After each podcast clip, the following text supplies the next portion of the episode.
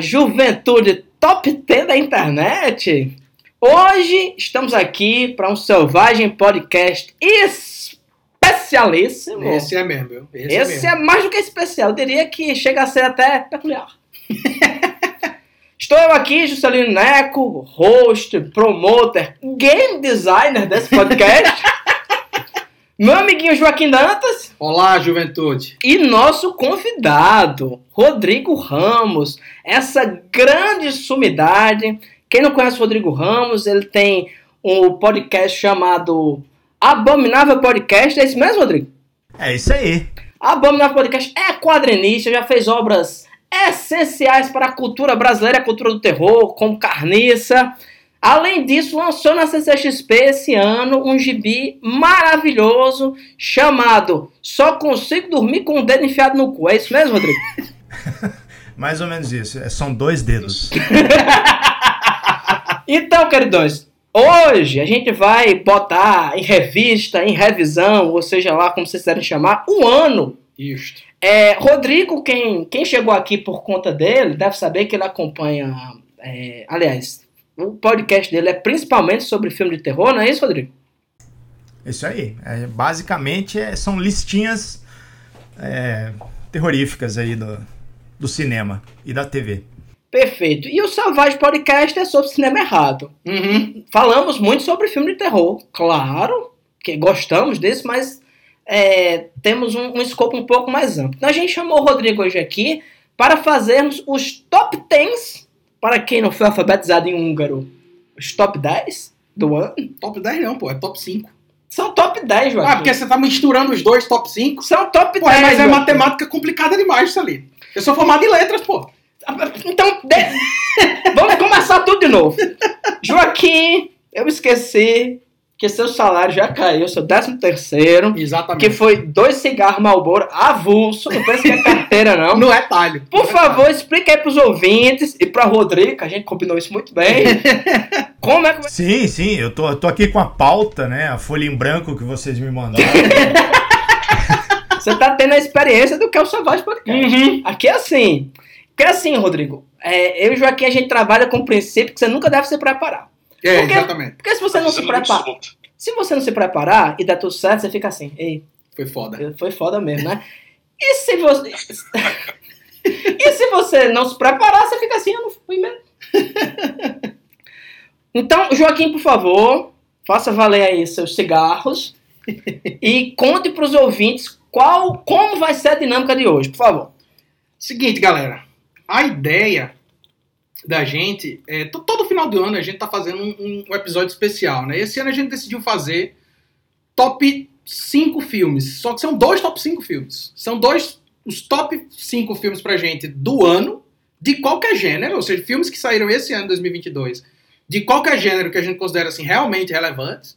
E os top 5 filmes que a gente viu esse ano, independentemente da época, mas que a gente viu pela primeira vez esse ano.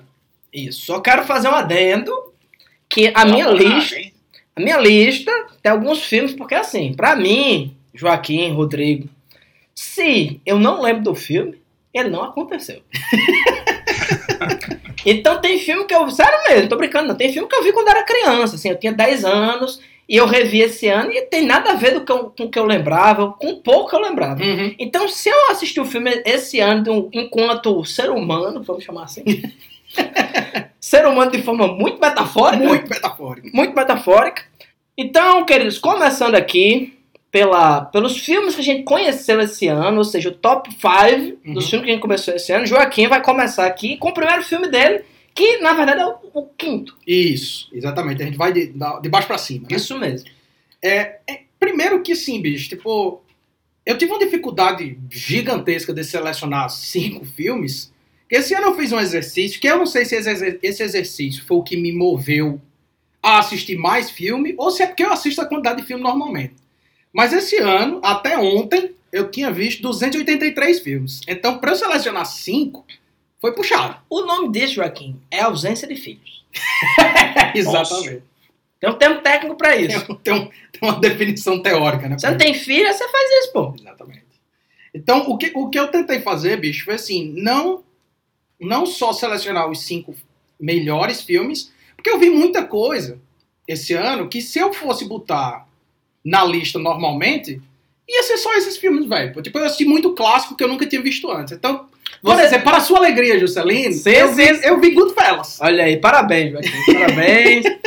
Finalmente você tá, tá evoluindo nesse processo de se tornar um ser humano. Então, pensando nesse sentido, bicho, por exemplo, Goodfellas ocuparia pelo menos os três primeiros lugares. Eu diria cinco. não tinha como, não tinha como. As- em, em 2022, assisti Goodfellas. Pronto, Tá bom já. pronto, já deu pro ano, pô. Já é o top 5 já. Então o que eu tentei fazer foi uma lista dos filmes, não só os melhores filmes que eu vi, mas os filmes mais interessantes, assim, tipo, mais, mais improváveis alguns deles, alguns filmes de grandes diretores, mas que hoje em dia a galera não fala tanto, né? E o, mas esse quinto é um, é um filme indie, é um filme independente, que quando saiu teve uma, uma boa repercussão, mas que hoje em dia a galera não fala mais sobre, porque um outro filme que saiu na mesma época, que foi aquele. é, o Convidado, como é, como é o nome daquela porra daquele filme, pô? Que é inspirado no Carpenter. Sabe qual é o filme que eu tô falando, Rodrigo? Inspirado na vida do carro? Não, que a trilha sonora é puro Carpenter. Ah, sim. que o cara chega na casa da galera dizendo que é amigo do irmão da mina que morreu. Enfim, é um filme foda. Só que esse filme, quando saiu na época. Na guerra? Como? É o que o cara. O cara morreu na guerra, é esse? Isso, exatamente. The Guest. The Guest. The Guest, é. Ainda bem, que O- você- ainda bem que vocês veem filmes. O hóspede. Isso, exatamente. O The Guest Olha saiu na mesma época desse filme aqui, que é, é, é, em 2014. Os dois tiveram boa reper- repercussão. Na época, o The Guest não, não teve um impacto tão grande, mas depois, com os streamings, é um filme que a galera fala até hoje. Assim. Esse filme que, eu- que, eu, que eu vou falar agora, que é, o meu, que é o meu quinto, foi o filme mais falado quando saiu, mas caiu em completo esquecimento e eu acho ruim isso. Então, o filme chama Cold in July. E é um filme, assim, bicho, brilhante, cara. Um filme brilhante, assim, é um filme do, do Jim Mickle e com o roteiro do Lansdale. O Lansdale que é o poeta do plot, né? Eu já Sim. falei dele aqui quando a gente falou do Bubba Hotep e tal. É o mesmo... É o mesmo... Aliás, não é nem o roteiro do cara. É adaptado de uma obra dele e tal. E, assim, eu vou fazer um resumo curto do filme e tal. Que o grande lance desse filme é que ele faz uma coisa que só gente como Lansdale consegue fazer que é começar a história num ponto e terminar num outro lugar tão absurdamente distante que você não tem como imaginar que vai para aquele canto. É uma história de crime, certo? É uma história de crime. Basicamente é o seguinte: você tem um personagem lá que é vivido pelo acho que é Michael C. Hall, é o cara que faz o Dexter na sim, série. Sim. Ele é um, um cara, tipo, é uma cidade no sul dos Estados Unidos, é uma cidade pequenininha e tal. Eu falo que é no sul dos Estados Unidos porque o bicho tem bigode e mullet, então deve ser no sul, Deve ser. né? E aí o cara... Pode ser no centro-oeste também. Tem neve, Não, então é no sul. E aí o, o sujeito tá em casa, ele escuta que alguém arrombou a casa dele, percebe que tem uma pessoa lá dentro, vai, pega uma arma, acidentalmente ele mata o cara que invadiu a casa dele. Sim, porque quando você vai. Vamos dizer assim, você escuta um barulho na sua casa, você vai lá armado, Joaquim. Acidentalmente você atira nessa pessoa. Claro, continue. Mas veja, a questão é que ele tava apontando a arma pro cara, ele não ia atirar, ele é claramente um cara que tá com medo, ele tá com medo de tá segurando uma arma. Só que o cara faz um movimento brusco e ele atira. Não, peraí, Joaquim. Começou o podcast agora. Você já tá fazendo propaganda da Associação Norte-Americana do Rifle? É isso mesmo? E aí o lance é, beleza, ele mata esse cara, era um, quando ele liga a luz, ele percebe que era um adolescente, era um cara jovem, e a polícia fica tudo ok. Você acha que o problema vai ser esse? Não, não, tá tudo ok. A polícia diz, não, foi arrombamento, você atirou em, auto- em, em autodefesa, tranquilo. Só que o pai do menino aparece e é um coroa do mal, meu irmão. Você olha assim, é, um- é o Sam Shepard que faz ele. É um coroa do mal mesmo, assim. E o coroa basicamente diz pra ele que, olha, eu vou matar o seu filho. Ele não diz isso, mas é basicamente isso. Tipo, eu vou matar o seu filho. Que, que eu, olha os gregos. Olha os gregos já chegando aqui, Joaquim. A vingança é o quê? É quando você inflige Isso. essa pessoa que lhe ofendeu o mesmo, o mesmo sofrimento que você teve. Isso, Se ele matasse o cara, não era vingança. Exatamente. Era no máximo justiça. Esse conceito tão depauperado na sociedade atual. Mas vingança é você fazer o cara se fuder igual você fudeu. Aliás, você fazer o cara se fuder igual você se fudeu. Isso, exatamente. Então ele está correto, Joaquim, continue. Aí ele, beleza, ele ameaça, ele fala que vai matar o menino. Até aí fica uma trama meio é, é, cabo do medo. Sim. Aquela mesma vibe que o cara tá ali lhe ameaçando, mas a polícia não pode fazer nada porque o cara não fez nada. Ok. Eu não vou dizer pra onde vai esse filme, mas o que eu posso lhe garantir é isso que é Cabo do Medo, que poderia ser um filme inteiro, é o primeiro ato. Daí pra frente, bicho, esse filme vai tomando proporções assim tão absolutamente geniais que o filme vai se tornando justamente uma meditação sobre justiça. É uma meditação sobre justiça e sobre vingança e até onde você vai para manter esses princípios. Então, esse filme eu recomendo assim profundamente. Procurem ver. A trilha sonora é foda. A, a, a fotografia do caralho, as atuações são incríveis e o, o roteiro é brilhante, assim, bicho. Se eu, se eu já amava o Lansdale, depois que eu vi esse filme, eu falei, cara, como é que não tem essas porra traduzida pro português? Isso, isso me revolta. Tra, traduzem qualquer merda, mas essa porra desse autor não tem aqui. Pois veja bem, Joaquim. O princípio que a gente vai trabalhar a partir de 2023 Uhum. é a editora Selvagem Publicações. Ah, é meu sonho. Sel, não, aliás, Selvagem Books. Selvagem Books. Combina, combina. Qual o nome do filme mesmo? Cold in July. Cold Angeline. Perfeito. Gostei da sua pronúncia. Gostou da minha pronúncia? Agora é minha vez. Eu vou aqui. Quem poderia imaginar com um filme um pouquinho dodói? The Box Omen. Um filme que basicamente é o que? A gente acredita que o Rodrigo também curta esse tipo de filme. Joaquim eu sei que gosta. É um filme de Kung Fu. Nossa. É uma das bases da minha personalidade, eu poderia dizer. embora eu nunca tenha trocado um soco ou pulado um amarelinho até na minha vida. Mas o filme de Kung Fu é uma coisa cultural pra gente. É um filme da Shaw Brothers, né? aquela Uhum. produtora que 99% dos filmes de Kung Fu são feitos por essa produtora lá em Hong Kong. Mas ele tem uma peculiaridade, que é um filme de Kung Fu com bruxaria. Ah, bicho, você teve falado Oi. desse filme aí. The Box Woman, um filme de Kung Fu com bruxaria, que basicamente a história é a seguinte: o cara descobre, tá, tá- tá uma luta lá entre bruxos e um iluminado, e o cara descobre que em outra encarnação ele foi irmão do cara que morreu envenenado por um não sei o que lá. Uhum. Então é, um, é Kung Fu, é, tem bufete, tem, mas também tem monstros, tem bruxaria, tem gente derretendo. Pra mim, chegou assim, a, a, é o filme animal Uhum. dos filmes de Kung Fu. Cara, que foda. Filme perfeito. Quem não assistiu, procure. De que ano é esse filme? Cara, eu acho que é de 1983. Ah, massa. É um filme da década de 80. Quem poderia imaginar? Quem diria? Quem diria, Joaquim? que- Loucuras no cinema nos anos 80? De Hong Kong? em Hong Kong. Nossa! Agora, nosso convidado de honra, por favor, diga seu filme. Ah, consegui aqui abrir a minha listinha do Leatherbox, então eu vou, vou começar aqui.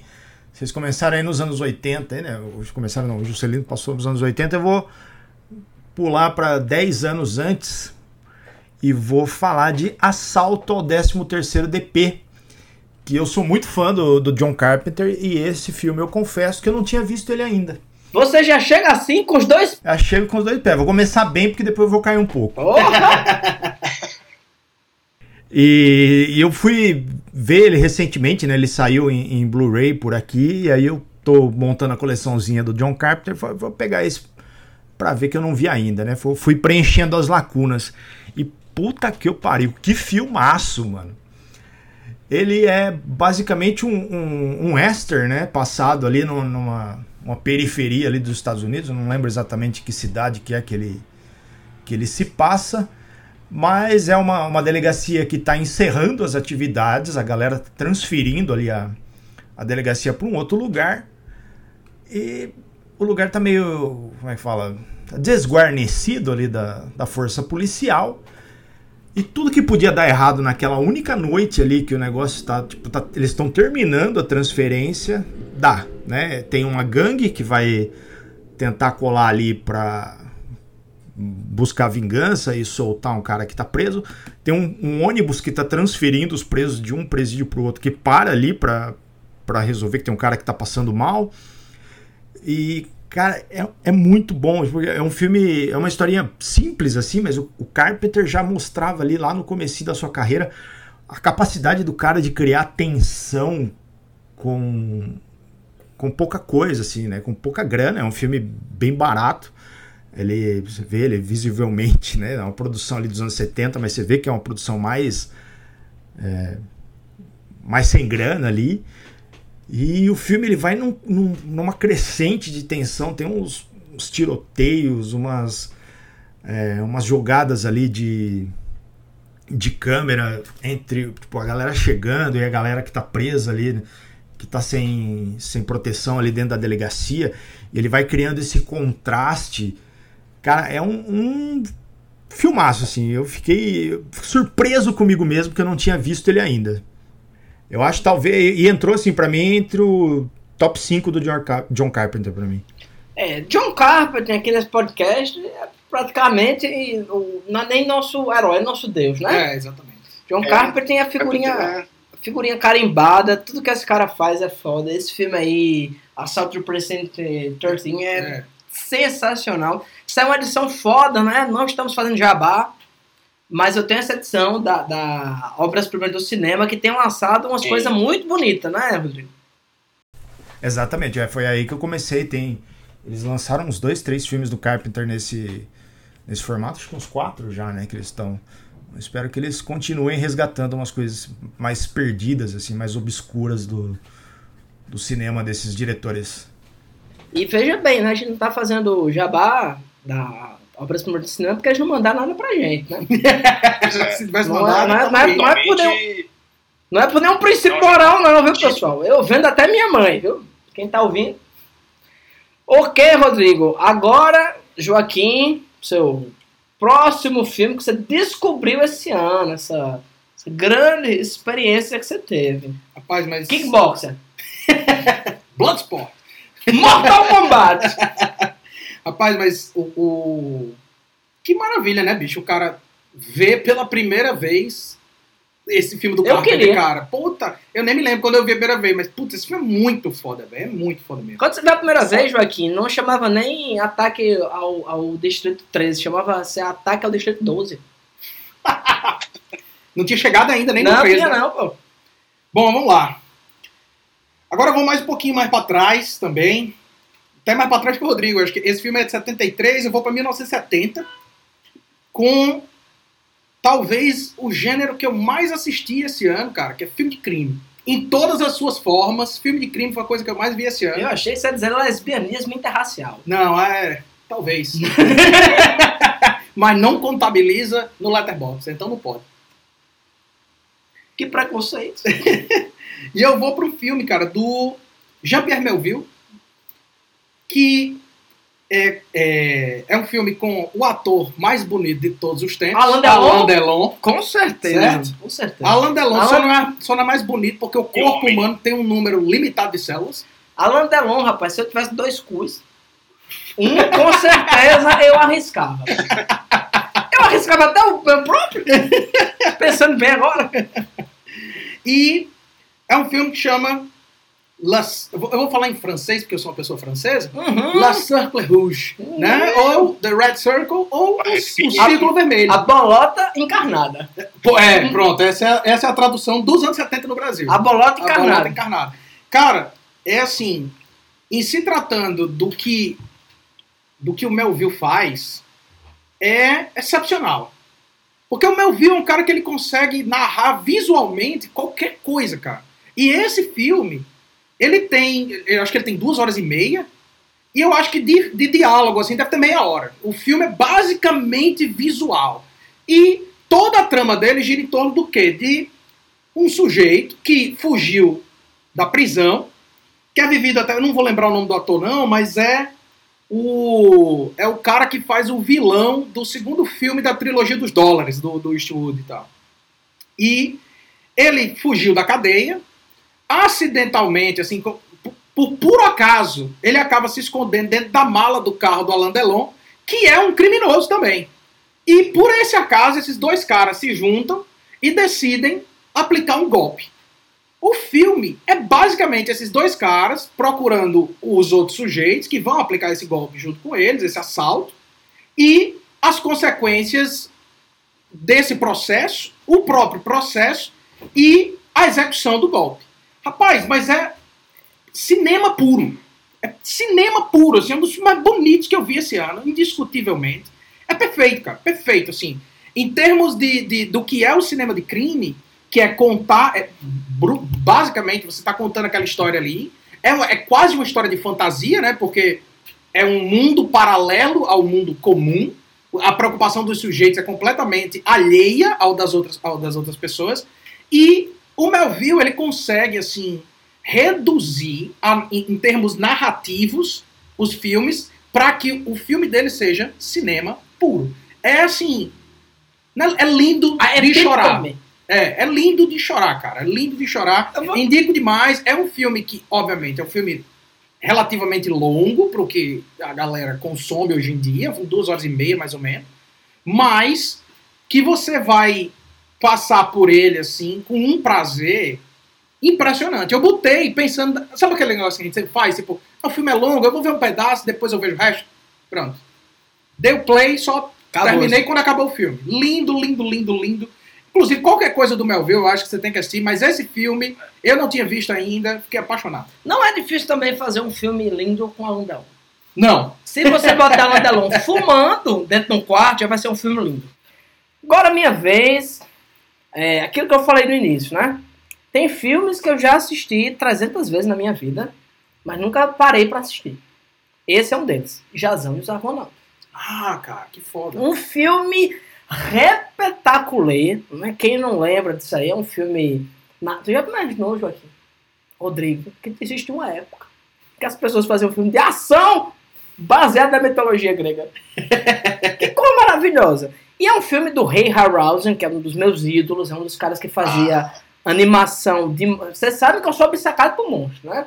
Eu mesmo, alguns diriam que eu sou um monstro. Mas eu prefiro monstros gigantes. Uma coisa que me... Uma característica que me falta.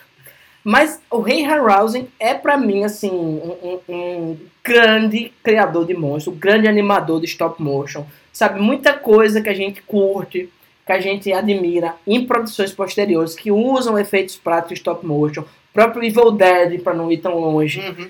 é decupado 100% do que o Ray Harryhausen fazia, né? O Ray Harryhausen nesse filme mesmo, cara, tem um trecho que o bicho anima é, não sei se são quatro, seis esqueletos, pô. Uhum. Seis esqueletos. É a pessoa vai animar um esqueleto, pô.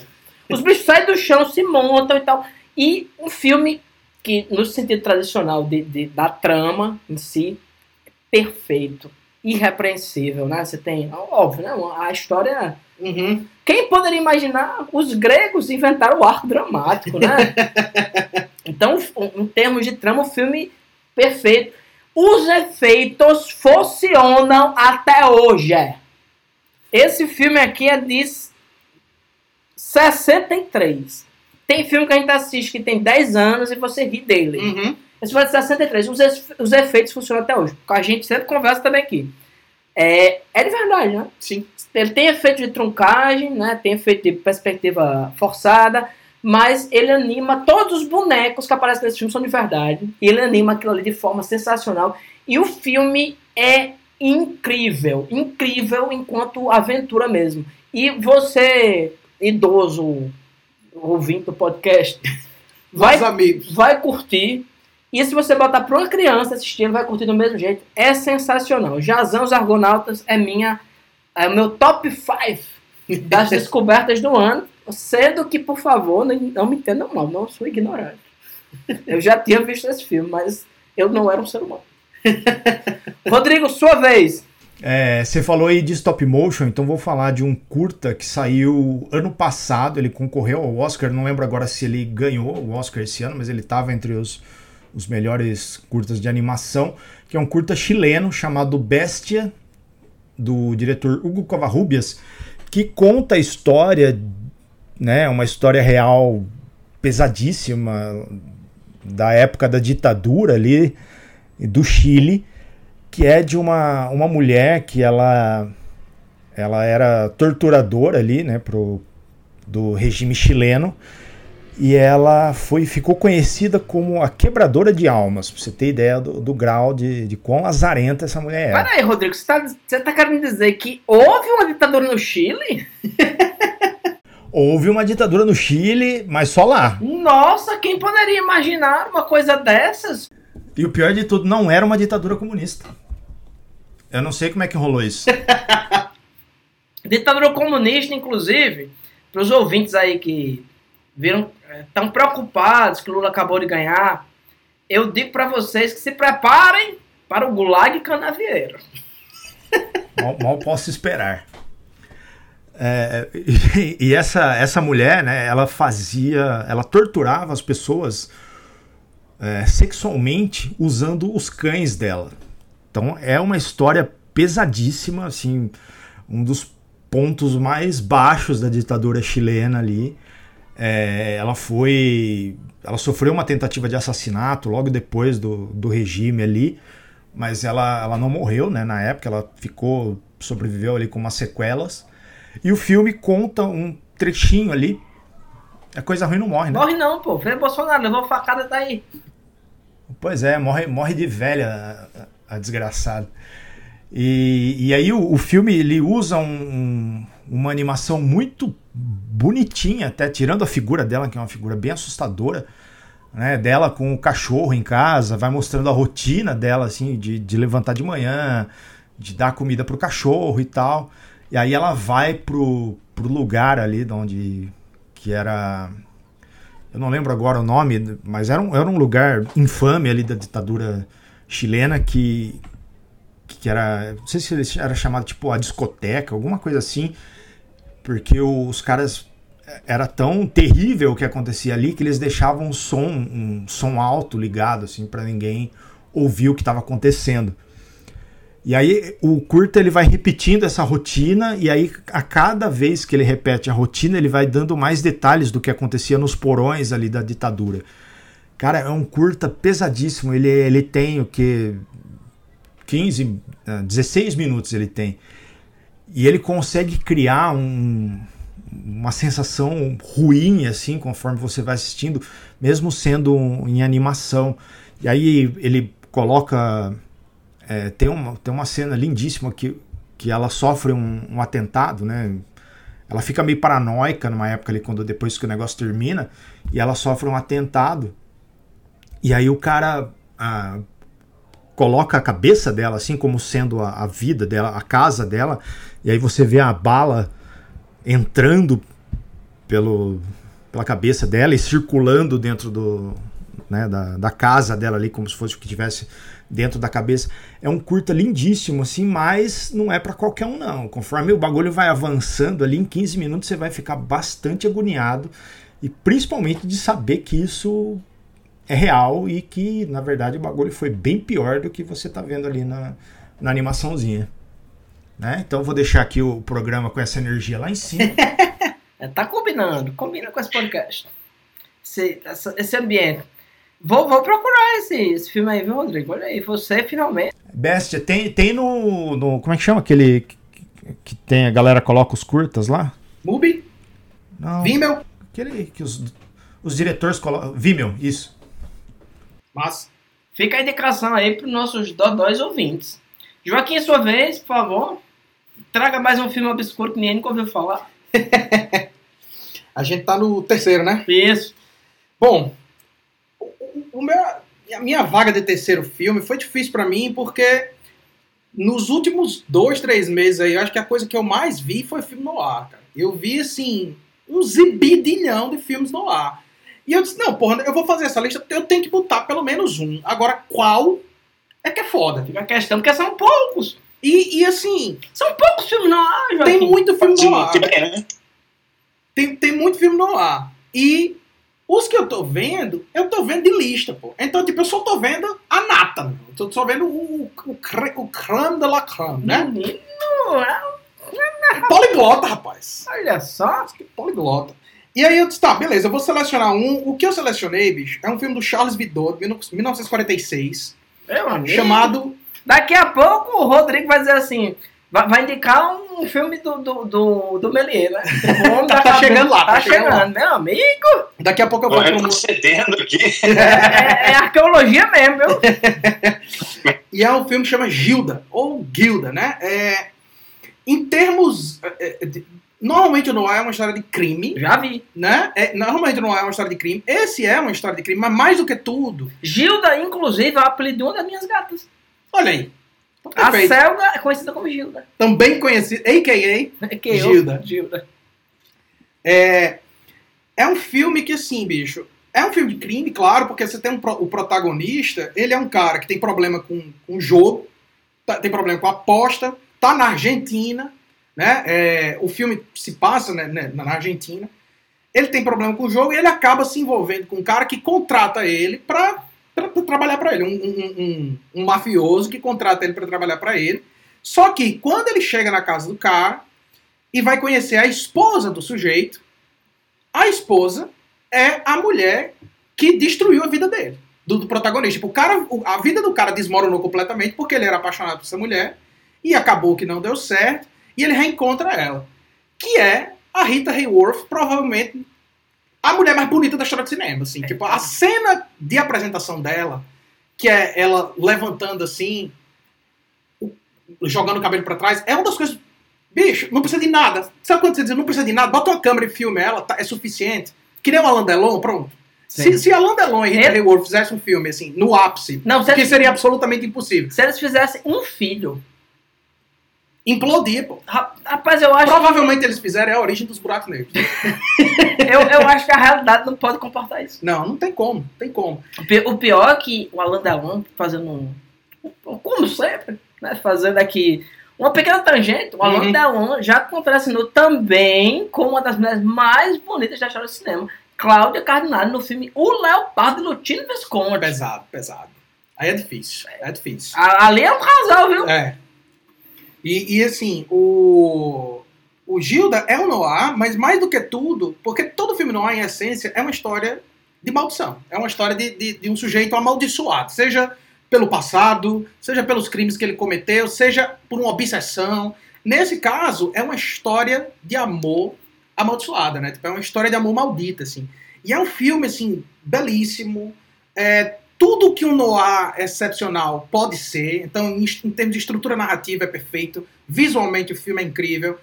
Eu fiz, inclusive, até no começo eu ia falar isso. Eu fiz a lista, eu fiz uma lista no Letterboxd com todos os filmes que eu vi esse ano. Eu vou tornar ela pública para quem quiser ver depois. A, a, a, o zibidilhão de noirs que tem lá, tem. Eu acho que a pessoa que eu mais vi em cena esse ano foi o Humphrey Bogart, assim. Mas é, Gilda, irrepreensível, perfeito, indiscutivelmente, um dos melhores filmes que eu vi esse ano, assim, na, se eu fizesse um top 10 de tudo, provavelmente esse filme estaria lá. Não poderia passar, fazer essa lista aqui sem o Noir, e o que eu escolhi foi esse. Maravilhoso. Perfeito, Joaquim. Eu parto dessa classe toda que você trouxe, de um filme no ar, pra Humanoids from the Deep. Ixi, Maria. Que filme maravilhoso. Outro filme que eu tinha assistido nos três, mas nunca tinha parado pra ver propriamente. Eu tenho um, acho que saiu num daqueles, num daqueles box Cinema Exploitation, Da Versátil, né? com muito Isso aí.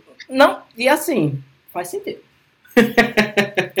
e pra mim, primeiro, é um filme divertido, se você é uma pessoa do bem da cabeça, mas é um filme efetivamente dos anos 80. Uhum. É um filme que ele tem aque- aquele setup tradicional, sabe, Hillbilly, sabe, a, comunidade tradicional, pessoas desviantes dentro daquela comunidade.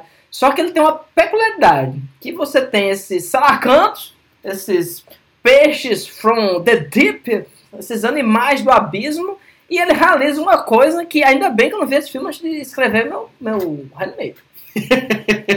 Porque, e quem, é, a- é, quem leu o livro do, do Alan Moore, né? O, o- acho que é como, é. como é que chama, Rodrigo? É Necron. Como é? O filme dos. O, o livro dos peixes do Alan Moore. Neonômico. Pronto, perfeito. Que tem aquelas cenas terríveis de estupro, né? Onde esses peixes abissais, humanoides, é, se aproveitam da ingenuidade de mocinhas.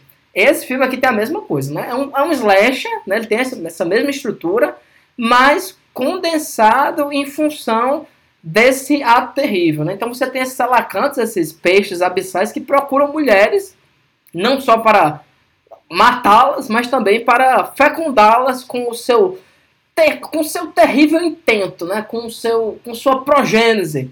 É um filme, novamente, para quem tem estômago e, ao mesmo tempo, dirigido de uma forma extremamente é, é, para cima, alto astral, divertida. Assim como a cena de aborto no filme O Último Americano Virgem. sua, sua gema, né, Gustavo? Exatamente. Rodrigo, olha, eu vou lhe chamar pra gente gravar esse filme, O Último Americano Virgem. Isso aí é uma obra-prima. é, agora você, Rodrigo, por favor, dê sua indicação de um filme que você conheceu esse ano. Eu peguei recentemente para ver o curta do Ari Aster, curta que ele fez para a faculdade de cinema, quando ele estava se formando ali, que se chama The Strange Thing About the Johnsons. Vocês já viram? Não, Não. Eu, vi, eu vi que você, eu vi que você, que você curtiu lá no Letterboxd. Até achei que tinha sido que ele tinha lançado um filme esse ano, eu não tinha visto, depois que eu fui ver que era curta e tal. Mas não assisti ainda não. Cara, é um, é um curta de 2011, ele tem meia horinha. Cara, e, e ele é uma das coisas mais grotescas que eu vi esse ano, assim, porque ele toca em alguns alguns tabus ali, digamos assim, né? Alguns não, né? Ele toca num, num bem. E ele faz isso de uma maneira quase explícita e desconfortável pra caramba, assim. Que é, é o que, basicamente, né? A história de um, de um garoto que se apaixona pelo seu pai e abusa dele sexualmente. Meu amigo. Basicamente é essa, é essa história. Essa, essa é o plotline do filme hilário. Oi? É cômico essa história. Isso é, isso é a sessão da tarde, Rodrigo. Sessão da tarde, assim, Nelson Rodrigues aplaudiria de pé, né? E ficaria, né? Chegaria em casa, rasgaria todos os seus, seus escritos ali. E, e ele meio que faz uma, uma inversão da, da situação do, do abuso sexual em família, né? Que normalmente é, coloca é, os pais né, com, com os filhos, e aqui ele inverte. E aí a coisa fica mais grotesca, assim. E, e assim, eu não entendi muito bem o que ele estava querendo fazer aqui, né? Coloca isso como sendo uma, uma denúncia, como assim, ah, beleza, né? Quando é o, o contrário, tá tão comum que a galera meio que né, desvia o olhar e tal. E aí, quando ele inverte a situação, o bagulho fica muito mais esquisito e muito mais incômodo. Mas, ao mesmo tempo, eu não entendi se era uma, uma denúncia, se ele só queria mesmo dar uma, uma provocada, se ele queria chocar. Mas é, a gente já viu que o Ari Aster tem os dons ali de criar situações incômodas, né? Com o Hereditário e, e, e o Midsommar. E você ia ver aqui logo no começo de carreira, primeiro curta do cara, feito para faculdade de cinema, que o cara tem os dons, viu? O cara, em pouca coisa, ele consegue te deixar desconfortável. Assim, quando acabou o filme, eu fiquei um tempão sentado, eu falei, cara, o que foi isso que eu acabei de ver, tá ligado? Fica. Um filme, filme que você termina sujo. Boa, boa. Rapaz, você, você tá vendo, pô. Rodrigo. Chamei ele pra gravar isso aqui. Ele, ele pensou o quê? Ele projetou uma imagem sobre mim que tem nada a ver com a realidade. Ele disse, Justa não dói. Pode, o Savage Podcast é o lugar onde, onde a família Adams se encontra. E só trouxe coisa de gente doente, né, rapaz? É. Tá vendo isso? Sendo que eu não sou assim. Depois desse. Sendo que eu não sou assim, Rodrigo. Eu sou igual a George Harrison. Metade de mim é por amor. Agora a outra metade é um saco de ouro. ok, valeu, Rodrigo. Agora você, Joaquim, o seu. Rapaz, olha, é... esse negócio do. Eu tava falando negócio do, do, do Arieste, eu tava pensando, é, se, se, se as pessoas acreditam. As pessoas que acreditam naquela ideia de que um filme é a representação precisa da mente de quem o produz o Arieste é uma pessoa que devia estar na cadeia, né? Assim, é... É, nesse aqui ele foi longe demais. Se você considerar que o quadrinho é um reflexo da mente que eu produzo, eu também já podia estar encarcerado. Facilmente. Rodrigo, então? Facilmente. Eu vou desse, né, saltar desse esse pe- pequeno drama familiar, poderia dizer assim, né? Esse, esse, esse filme para TV, basicamente, aí, sobre a- o amor de família. E eu vou pra uma comédia romântica. O Rapaz, segundo, o segundo melhor filme que eu vi esse ano, a segunda melhor descoberta pra mim, é uma comédia romântica. Agora, é uma comédia romântica de 1960 do Billy Wilder. Assim também, né? Certo. gente? Assim fica fácil. The Apartment é Tu nunca tinha visto esse filme? Nunca tinha visto The Eu sou Apartment. um ignorante mesmo. Meu Deus do céu, bicho. Esse ano, eu peguei assim, eu disse, É um, fi- é um filme basicamente acerca.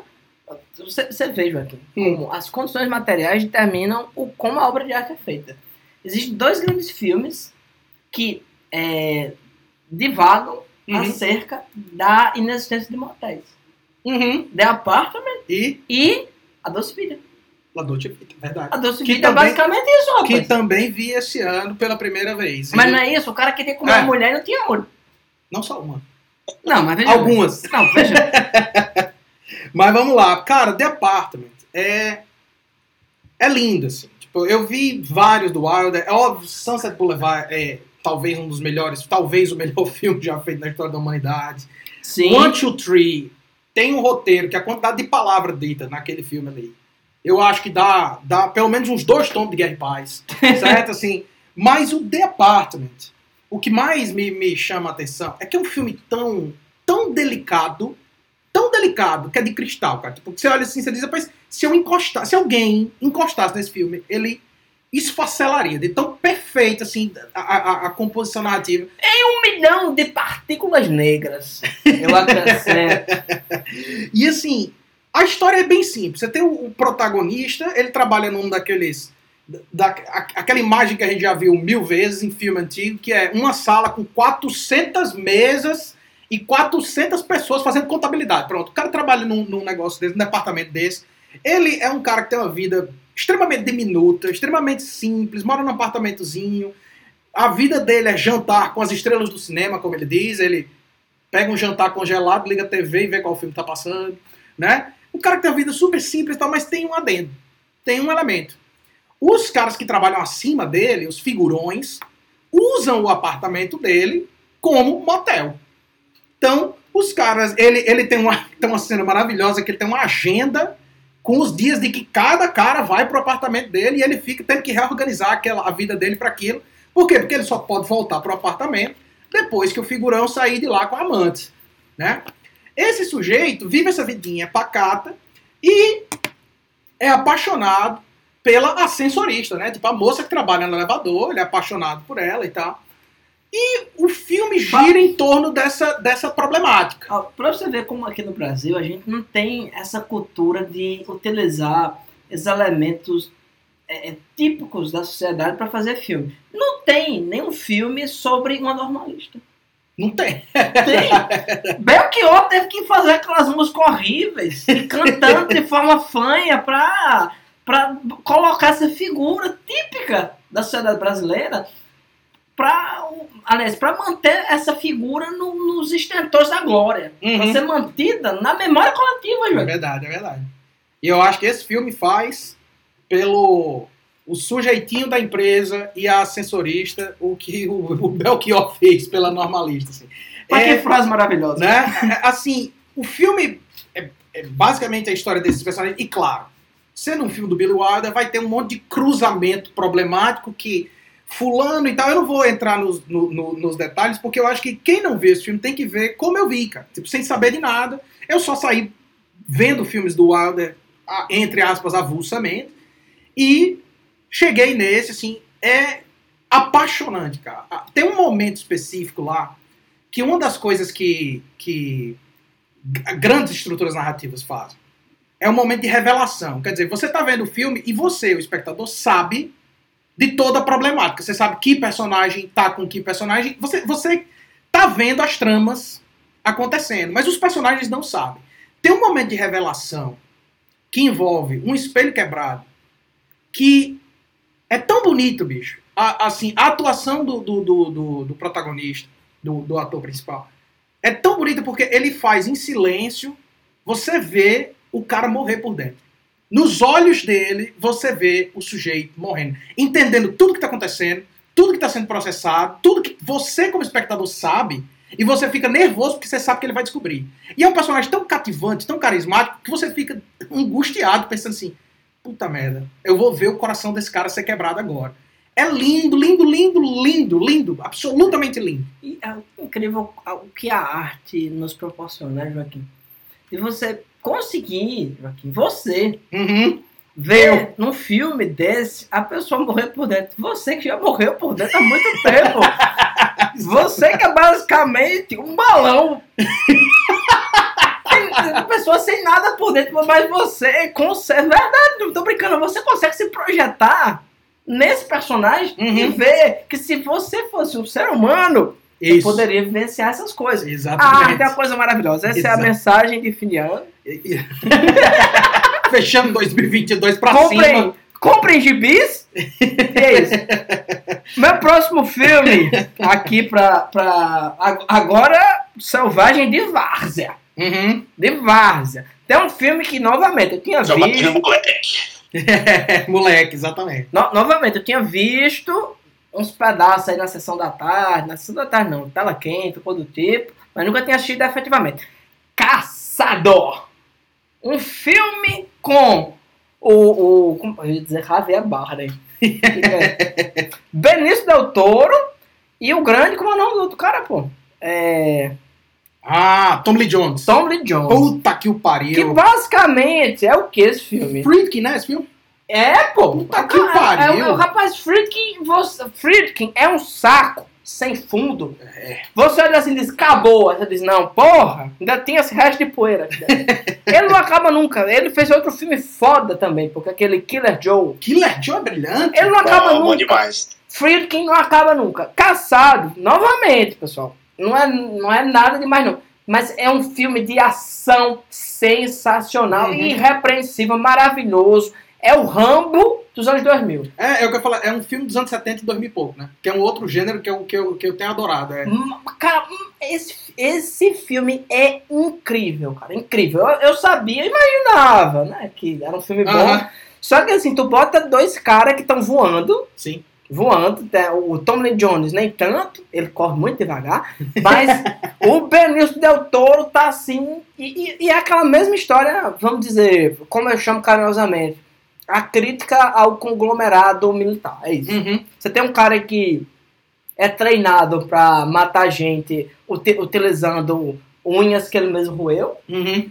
e deu um negócio errado, ele tá muito doido, e quem fudeu com esse cara tem que dar de conta. Sim. É o Rambo, de novo, e o Rambo filmado de forma maravilhosa de novo, e eu assisto de novo. Uhum. Eu sou uma pessoa que vou chegar e dizer assim, não, veja bem, mas mais um filme sobre isso? Mais um filme, Rodrigo, sobre a pessoa, sobre um, um militar dodói fazendo merda no meio de uma floresta e... e Ah, se não tem, né? não, exato. Só que militar dodói? Quem diria? Carismático como o Benício Del Toro? Poucos.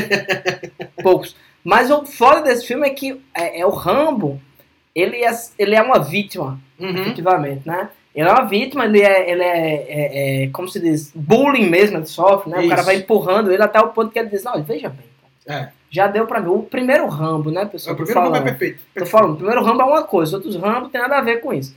Mas o primeiro Rambo é isso, é o cara que, que dedicou, não longe de mim estar defendendo militar nesse podcast ou em qualquer outro aspecto da minha vida. Mas é o cara que dedicou os melhores anos da vida dele pra uma coisa e que quando ele volta ele não recebe recompensa nenhuma, pelo contrário. Uhum.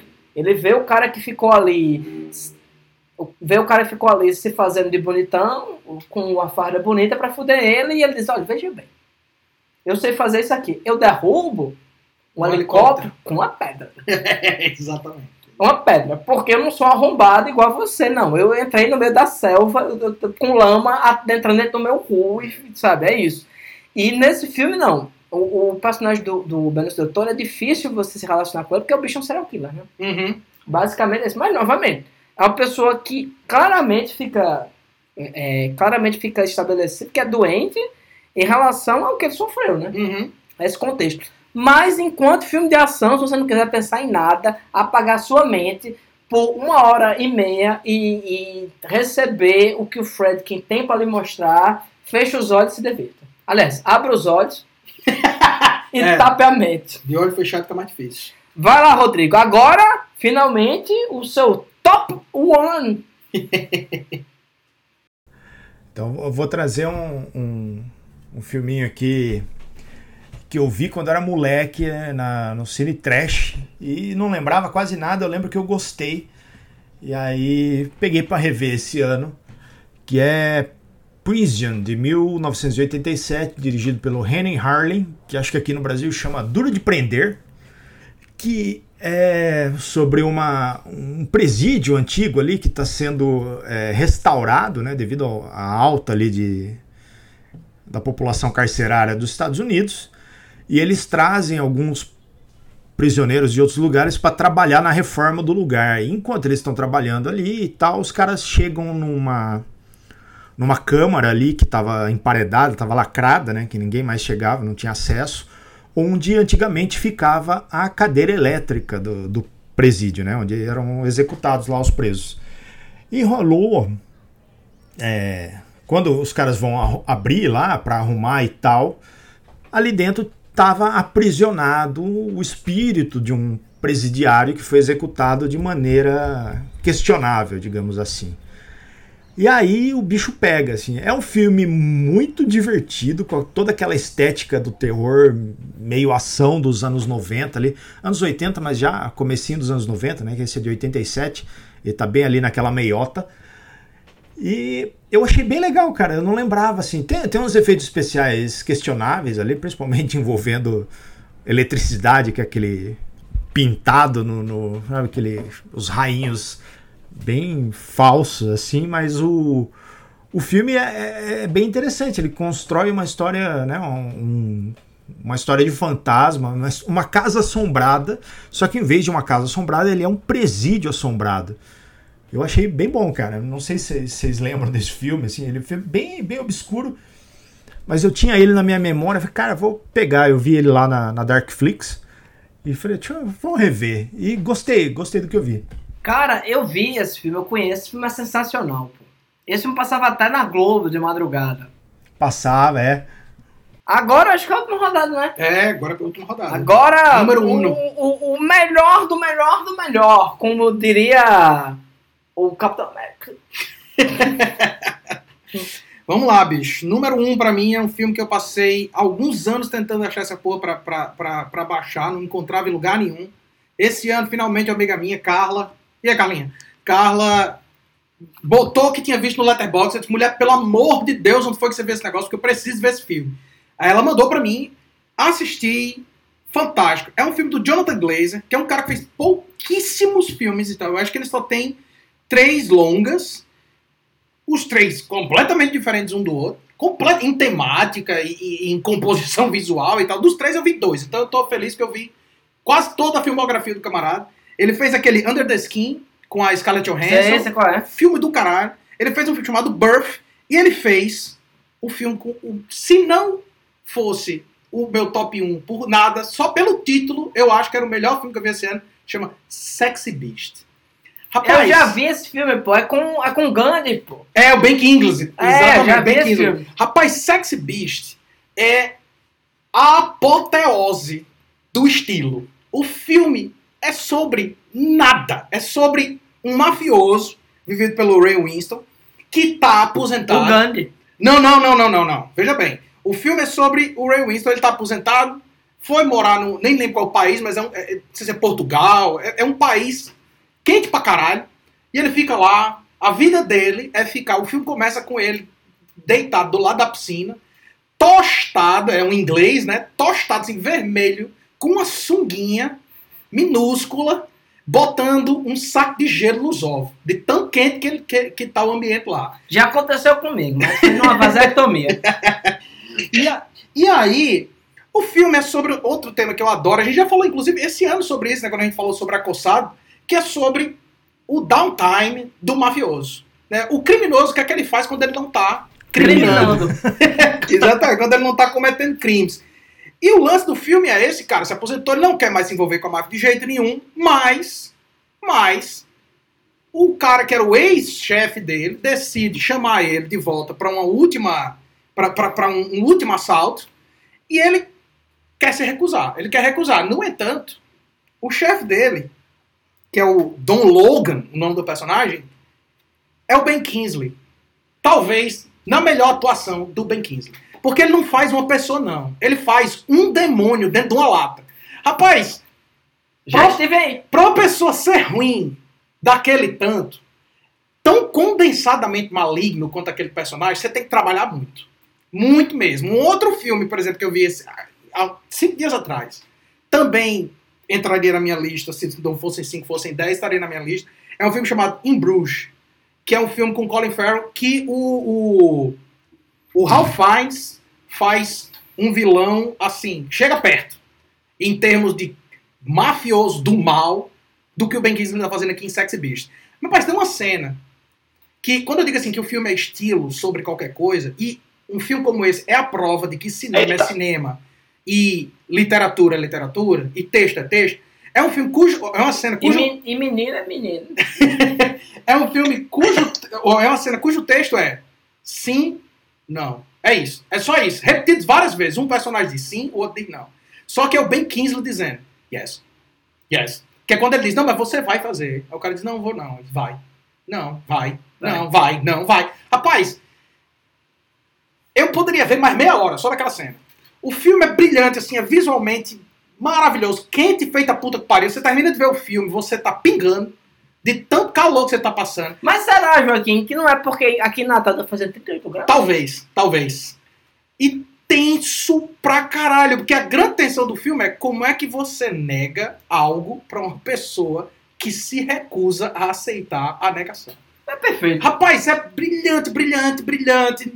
Passei anos querendo ver esse Tem- filme, tem- vi, estou profundamente satisfeito. Sexy Beast, pelo amor de Deus, procurem. Se não acharem, mande um recado pra mim que eu mando pra vocês. Todo mundo precisa ver esse filme. Tem um trecho parecido com ele, Joaquim, Hum. em The Office, Hum, que é quando o Craig vai ser despedido.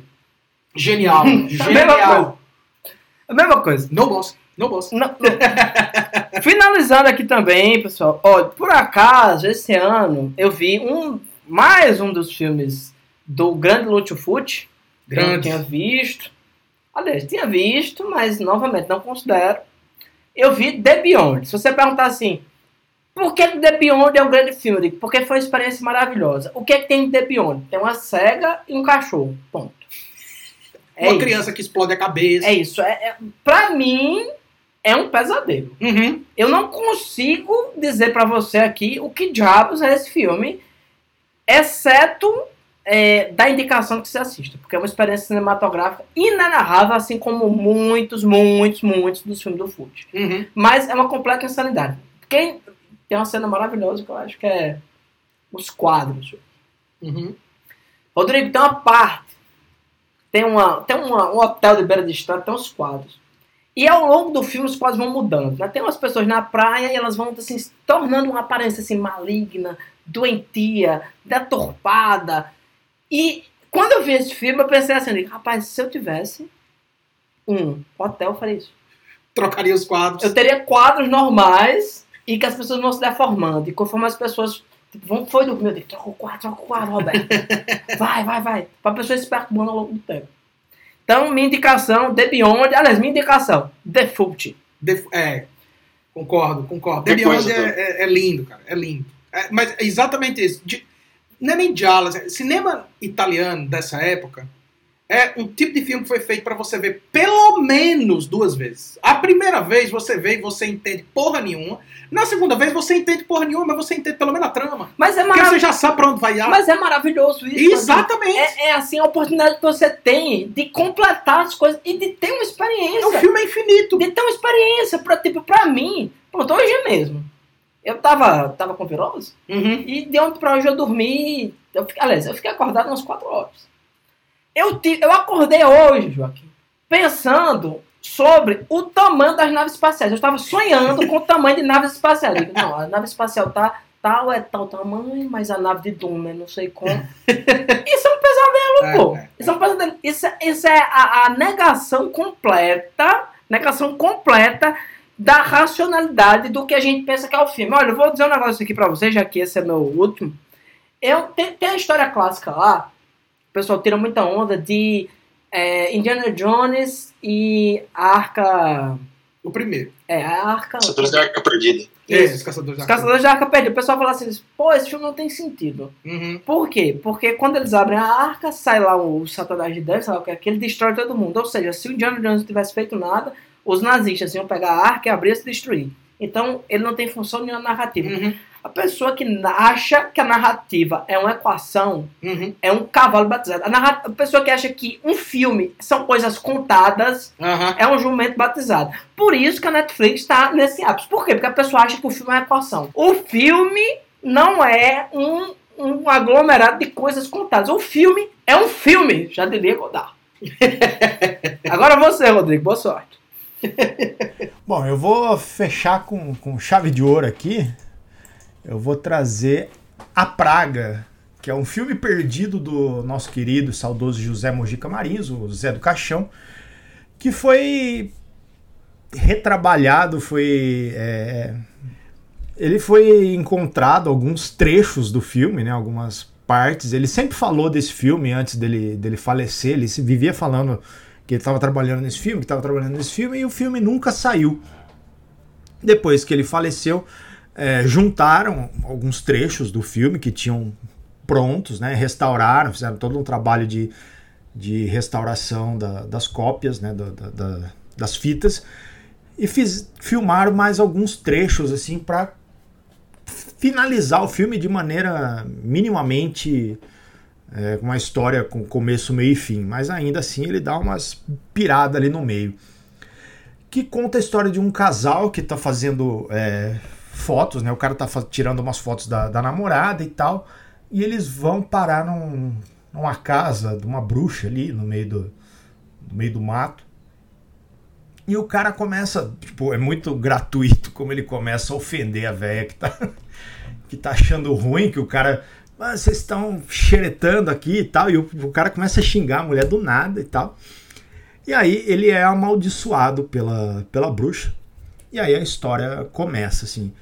É, Mojica, na sua plenitude, não é o melhor filme do Mojica, né? Principalmente porque ele não foi finalizado como eu acredito que o Mojica tinha em mente. Ele foi. é, junto com o filme, eu vi um documentário, né, que era A Última Praga do José Mojica Marins, que mostrava todo o processo. E eu acho que isso torna o filme mais interessante se você vê com o making off, digamos assim, e o filme, né? Eu, eu não consigo separar uma coisa da outra.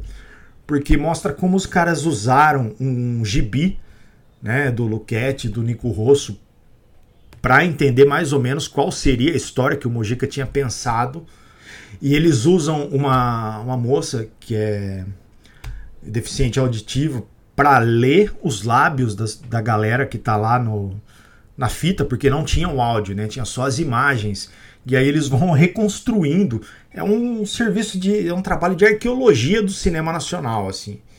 Eu acho que isso tornou o filme mais interessante do que ele em si, assim, porque ele é uma história bem simples, a gente já viu isso em outros lugares, né? O próprio Thinner do, do, do Stephen King, o Arraste-me para o Inferno do, do Sanheim tem essa pegada, mas o Mojica fez antes. Infelizmente ele não conseguiu terminar, mas a galera fez um baita de um trampo. E aí você pode conferir, assim, é, minimamente o que, que ele tinha planejado, assim. E é um filme divertido, principalmente pelas inconsistências. Ele tem várias coisas, tipo o ator que muda, é, ele tem o Fusca que muda, tem o Fusca do casal que vai no lugar, ele muda o carro, muda os atores, muda as roupas, tem umas coisas muito loucas assim do daquele cinema de guerrilha do Mojica que torna a Praga bem divertido e se você tiver a oportunidade de conferir com a última Praga de José Mojica Marins, que é o, o documentáriozinho, né, que também é curta sobre como eles reconstruíram esse filme para lançar no cinema, vale a pena. Foi a primeira vez que eu voltei no cinema depois da, da pandemia, então para mim tem todo um, um todo um charme ali extra, assim, tem toda uma esse filme foi, foi bastante importante assim para para mim, foi retomando ao cinema, revendo o Mojica, né, e revendo o Mojica no cinema. Puta, que massa, cara. Que esse, foda, esse, esse aí vai aparecer no podcast. Com Valeu certeza, pela indicação. Rodrigo. Ah, Inclusive a casadinha aí do filme com o documentário. Que, porra, essa história é boa. Tem que ver os dois, tem que ver os dois. história da leitura labial, cara. Meu irmão, eu tô arrepiado aqui, bicho. Que Foda. coisa foda. Ah, é muito foda. Mojica é um cara que a gente já gravou podcast sobre ele. Aliás, sobre filmes dele, nunca falamos sobre a figura propriamente, mas que é um dos caras que a gente mais admira aqui. É, Rodrigo, muito obrigado pela sua disponibilidade em participar aqui no podcast. Mas, é, como os ouvintes já devem ter notado, né, o horário, o tempo aqui desse podcast já avança. Então a gente vai dividir em duas partes, certo? Essa primeira parte a gente falou acerca dos filmes que a gente descobriu esse ano e vamos gravar a- outro podcast só com o nosso top 5 sobre os filmes efetivamente lançados em 2022. Então, obrigado mais uma vez para você, Rodrigo. Muito obrigado pelo convite e quem curtiu esse episódio, fica aí que semana que vem tem, tem o próximo só com, com novidades. Então é isso, juventude. Permaneçam selvagens e vintage.